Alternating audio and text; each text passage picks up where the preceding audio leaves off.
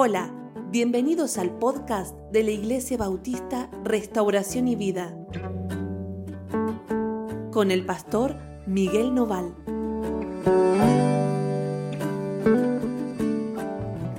Hola, ¿cómo están? Dios los bendiga mucho a cada uno. Estamos muy contentos de compartir juntos otro tiempo devocional. Estamos comenzando a, a meternos en el tema de este mes que tiene que ver con esperar la venida del Señor, lo hemos llamado así, esperando su venida, y vamos a mirar, ¿no es cierto?, todo aquello que tiene que ver con los tiempos del fin, todo aquello que tiene que ver con los tiempos donde el Señor viene a cumplir sus promesas, a consumar sus promesas, y, y es el tiempo que esperamos. Todos aquellos que anhelamos lo de Dios esperamos ese día donde podemos ver en las nubes regresar a nuestro Señor, a nuestro Maestro, donde Él va a poner fin al sufrimiento, va a poner fin a las lágrimas, donde también va a ser un día de juicio y un día de condenación para muchos, donde aquello que eh, los hombres han hecho va a estar delante eh, de Dios y a la luz, ¿no es cierto? Y nadie va a poder negar quién es, donde los hipócritas ya no van a poder esconderse, donde los religiosos no van a poder ser salvados por la religión, pero también donde aquellos que han confiado en Cristo van a ser levantados y van a ser eh, reconocidos como parte de la familia de Dios. Cuando se abra el libro de la vida y ahí estén escritos nuestros nombres, va a ser un día de gran gozo y de mucha alegría. Amén. Y ayer comenzamos a hablar de esto y, al comenzar mencionábamos en el capítulo 24 de Isaías cómo ese día va a ser un día donde la alegría va a terminar para el mundo y el mundo va a sufrir el castigo del Dios airado por el pecado. Ese castigo que todos aquellos que creen en Jesucristo no van a sufrir a causa de que Cristo lo sufrió por ellos. Pero el pecado en todos debe ser castigado. Y Dios castiga el pecado en nosotros haciéndolo sobre el cuerpo de Cristo. Por eso hoy es necesaria nuestra fe en Él y ninguna otra cosa nos va a salvar de ese día. Si no nos apoyamos en Cristo, nosotros mismos vamos a tener que enfrentar la condenación y el castigo. Amén. Pero también ese día de juicio y de retribución sobre todos los pecadores, incluso decíamos que esos días van a ser días donde los pecadores, donde el pecado va a salir a la luz. Y cuando digo los pecadores, por favor que ninguno piense que estamos diciéndolo desde el lado A, nosotros somos justos porque nos portamos bien y vamos a la iglesia y ustedes son malos porque se portan mal y no creen en nada. No lo estoy diciendo así, sino que todos nosotros somos pecadores delante de Dios. Todos los hombres lo son. Pero aquellos, y vuelvo a repetir esto porque creo que se nos tiene que meter en el alma, aquellos que han decidido creer en el Señor y que han recibido a Cristo Jesús como su dueño, como su Señor, no van a tener que pagar por el pecado a causa de que Cristo pagó por ellos. Pero no quiere decir que esas personas son mejores porque se portan mejor o porque hacen algo diferente a los demás, sino que tienen un dueño, un Señor que pagó por ellos para que ellos estén ahora con Él donde Él está. ¿Está bien? Pero cuando Dios viene y toma al mundo sin Cristo, aquellos que están sin Cristo, los va a condenar. Y va a condenar toda la maldad y todas las injusticias. Y acá yo quisiera que miremos hoy cómo ese día, cuando Dios condene a las, a las injusticias y a los injustos, también va a reivindicar a aquellos que han sufrido y aquellos que han llorado y aquellos que han tenido que vivir una vida de tristeza a causa de Cristo. y los va a levantar y los va a consolar y los va a llenar de paz y ese día va a ser un día de mucha alegría. ¿Está bien? El Señor decía que Él va a tomar la venganza que nosotros hoy no podemos dar. Muchas veces en el Evangelio vemos la idea de amen a sus enemigos porque va a venir un día donde el Señor va a darle el pago a esa gente. No lo hagan a ustedes, no lo respondan ustedes, ¿no es cierto? Cuando alguien viene a, molestar, cuando alguien viene a herir, cuando alguien viene a dañar, trátenlo bien, oren por ellos, a los que te maldicen, a los que te perjudican, no intentes destruirlos. Un día el Dios de todas las cosas va a dar el pago como tiene que darlo. Y ese día nosotros vamos a alegrarnos. ¿Está bien? Vamos a alegrarnos porque nuestro Dios nos ha respondido y ha hecho que los que nos habían oprimido se caigan. Y esto no solo en las personas, sino especialmente en todo ese mundo demoníaco y satánico que nos ha esclavizado durante tanto tiempo, que ha trabajado para destruirnos, para robarnos, para matarnos, y el Señor va a venir y va a colocar sobre ellos todo su juicio y van a ser destruidos. Ese día nos vamos a alegrar. Y de eso habla este capítulo 25, así que acompáñame a leerlo. Dice, Jehová, tú eres mi Dios te exaltaré. Alabaré tu nombre porque has hecho maravillas. Tus consejos antiguos son verdad y firmeza, porque convertiste la ciudad en montón, la ciudad fortificada en ruina, el alcázar de los extraños, para que no sea ciudad ni nunca más sea reedificado.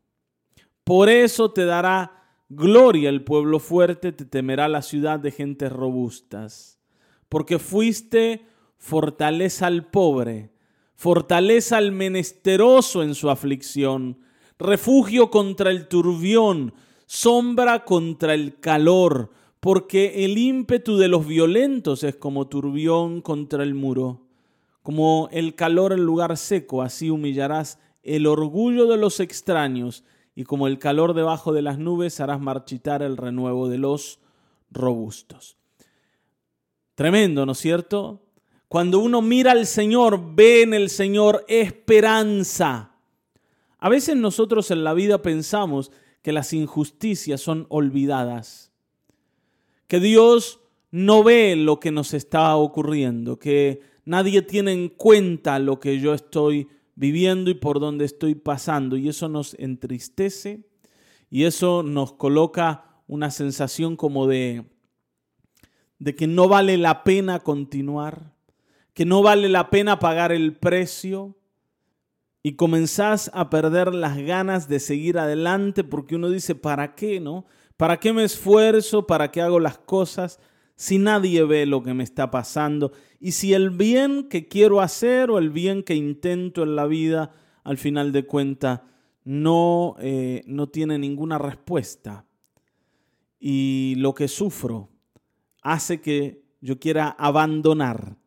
Pero cuando nosotros miramos lo que dice acá la escritura y dice, Señor, tú eres mi refugio el refugio en medio del turbión y sombra contra el calor. El turbión tiene que ver, y, después lo explica, dice, porque el ímpetu de los violentos es como turbión y como el calor en lugar seco. El, la violencia que uno sufre muchas veces lo que hace es derribarte, por eso yo siempre les digo, hermanos, ojo cuando nosotros hablamos con palabras violentas, tenemos actitudes violentas, eh, y bueno, ni hablar cuando esa violencia pasa al medio físico, ¿no es cierto? Y comenzamos a eh, desarrollar un, un corazón inclinado a la violencia. Todo esto destruye a las personas, las destruye, las derriba. Y Dios Dios prepara el látigo para la espalda del violento, la espada para el violento. Dios es el vengador de la sangre. Dios es el vengador de la injusticia. Dios es el que va a dar el pago. De Dios es la venganza. Cuidado con que nosotros seamos violentos con los demás. No importa si vos pensás que el otro lo merece, porque algunos dicen, bueno, pero yo hago lo que hago porque él o ella, ¿no es cierto?, se lo merece. No importa si se lo merece. No importa si se lo merece. Según vos, ¿no es cierto? Estoy hablando, según tu mirada. Aun cuando vos pienses que alguien merece que lo maltraten, no lo hagas.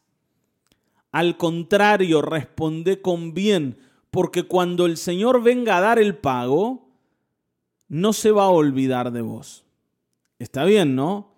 Ojo, como el Señor no olvida cuando perdonamos y cuando somos misericordiosos y cuando le damos paso a, a, que Él actúe y a que en su día el Señor dé su respuesta y se vengue de los enemigos, también el Señor recuerda cuando hemos sido nosotros los violentos y el Señor nos la va a dar. Así que hoy, ojo. Pero si hoy estás sufriendo, si sos o, te sentís así, ¿no es cierto?, víctima de alguna situación, refugiate en Dios. Refugiate en el Señor. Anda a buscar su ayuda porque Él va a venir en su día a reivindicar la causa de la víctima del violento. Está bien, ¿no? Cual fuera, cual fuere, perdón, la violencia que estés sufriendo. Y eso no quiere decir que uno quiera que esa otra persona que me, me hizo mal por alguna razón sufra. Estoy diciendo que el Señor va a destruir todo esto de la violencia en medio de nosotros. Tanto es así que la Escritura dice que en el final vamos a ver cómo los leones juegan con los corderos. Eso quiere decir que ni siquiera en la naturaleza va a haber violencia. No va a haber. Ustedes saben que el primer resultado, uno de los primeros resultados del pecado fue la violencia. Caín se levantó contra su hermano y lo mató. Intentó destruirlo y lo, lo consiguió. Y desde allí hasta hoy no se ha quitado la violencia en medio nuestro. Pero un día el Señor va a destruir a los violentos. Y la base de la violencia, y esto me gustaría que lo recuerden, la base o, el, ¿no? el hilo conductor de los violentos es el orgullo, la soberbia, la altivez.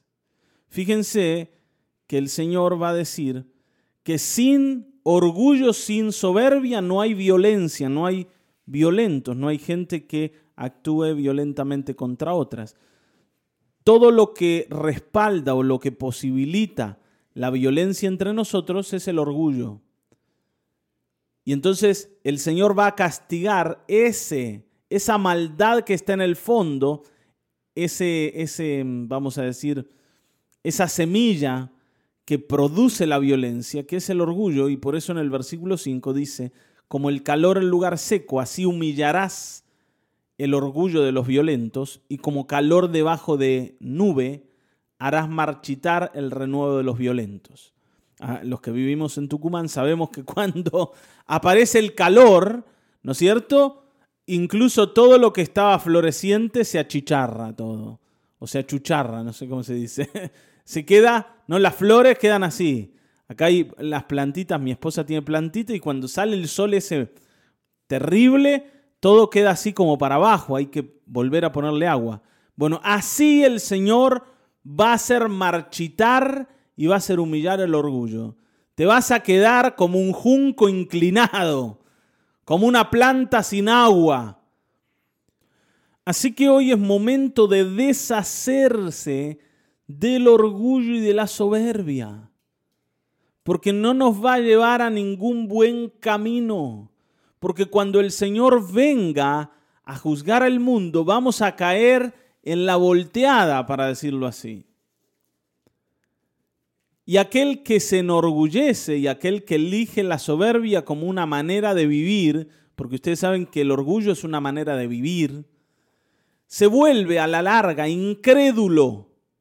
Aquel que decide despreciar a Dios se vuelve incrédulo. Y si vos sos una víctima del orgulloso, pero no te refugias en Dios, también te vas a volver incrédulo.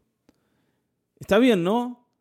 Cuando los, los israelitas miraron, le dieron un vistazo a la tierra que el Señor les quería dar y vieron ahí gigantes y dijeron, estos nos van a destruir, en vez de refugiarse en el Señor, decidieron, decidieron eh, vamos a decir, como elaborar un plan de escape.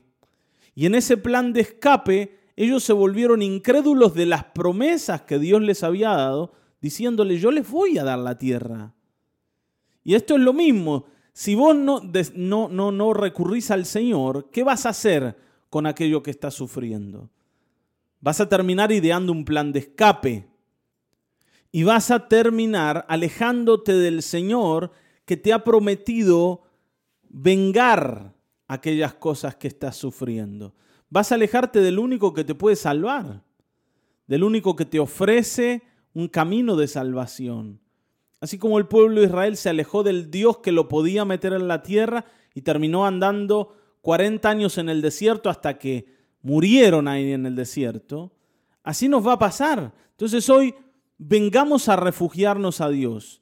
Si estamos sufriendo violencia, Él es nuestro refugio. Y si somos nosotros los orgullosos y violentos, bueno, es momento de arrepentirse. Es momento de abandonar ese camino porque el Señor perdona a aquel que se arrepiente, pero de ninguna forma va a salvar al soberbio y al altivo. Y no venir a refugiarse en Dios, si hoy está sufriendo, también es producto de la altivez y de la soberbia. ¿Está bien?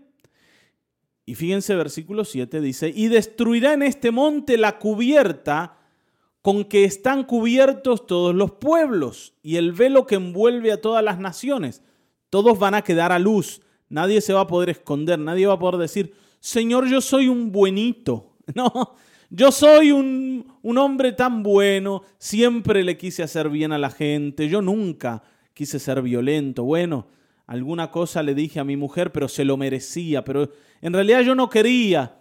No, toda esa, toda esa historia, todo eso detrás de lo que nos escondemos, va a ser quitado. Señor va a ver tu corazón tal como es. No vamos a poder escondernos. ¿Está bien? Dice, y destruirá la muerte para siempre. Gloria a Dios. Destruirá la muerte para siempre. Y enjugará Jehová el Señor toda lágrima de todos los rostros y quitará la afrenta o la vergüenza, dice, de su pueblo, de toda la tierra, porque Jehová lo ha dicho y esta promesa créela, escribítela en la pared, eh, ponétela así en, un, en una pulserita, como le decía el Señor a Josué. Hace algo, pero no la olvides.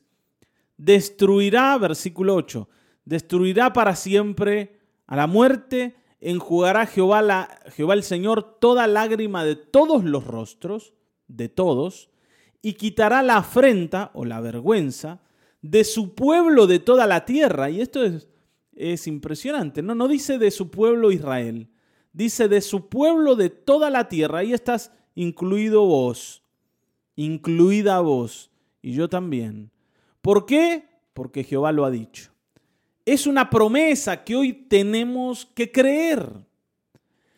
Y se dirá en aquel día, he aquí, este es nuestro Dios. Y presten atención a lo que dice acá.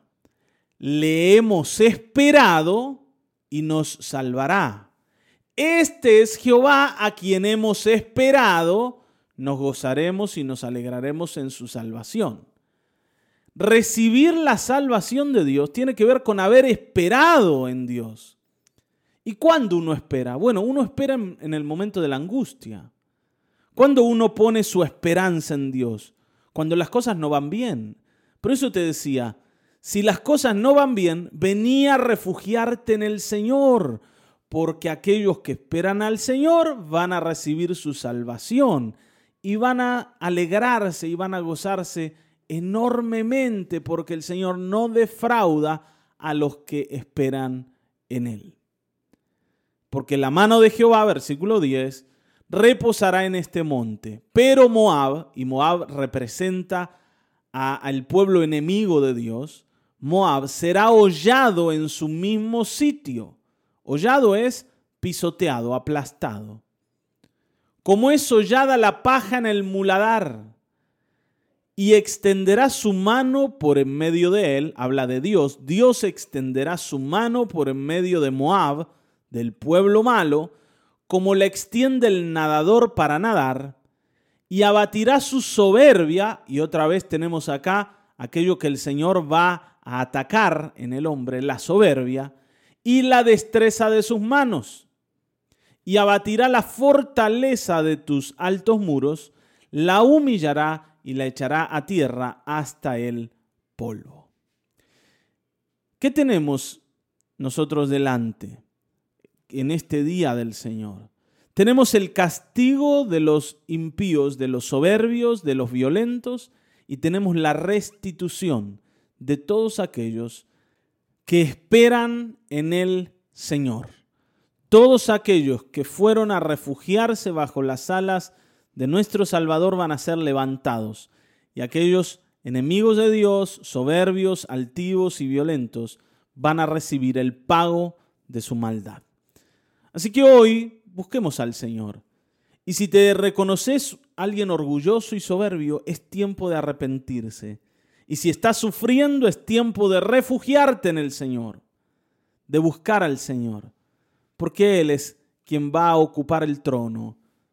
Y alrededor de Él vamos a estar, si podemos hoy volver nuestros rostros y esperar en Él, poder mirar a nuestro Dios y saber que de Él va a proceder para nosotros nuestra salvación. Vamos a orar. ¿Sí? Señor amado, glorioso y bendito, maravilloso Dios, te adoramos y te bendecimos y te reconocemos. Gracias porque un día tú vas hacer todo esto que has dicho. Nosotros lo creemos. Queremos venir hoy y refugiarnos en ti, meternos, Señor, dentro de ese castillo fuerte que eres tú para todos los que esperan en tu salvación. Señor, queremos venir a abandonar toda soberbia, todo orgullo, toda altivez que delante tuyo hoy esté en pie. Todo aquello que vive en nosotros, toda violencia en nosotros. No queremos más actuar de esa manera, sino buscarte profundamente, sabiendo de que tú eres el rey que viene a gobernar a pedir cuenta a cada uno de los hombres y nosotros queremos estar delante tuyo con mucha confianza, sabiendo que Cristo pagó por nosotros en la cruz del Calvario. En el nombre de Cristo Jesús, amén, amén, amén. Hasta aquí hemos llegado. Nos volveremos a encontrar en el próximo episodio de Mañanas de Restauración y Vida Dios te bendiga.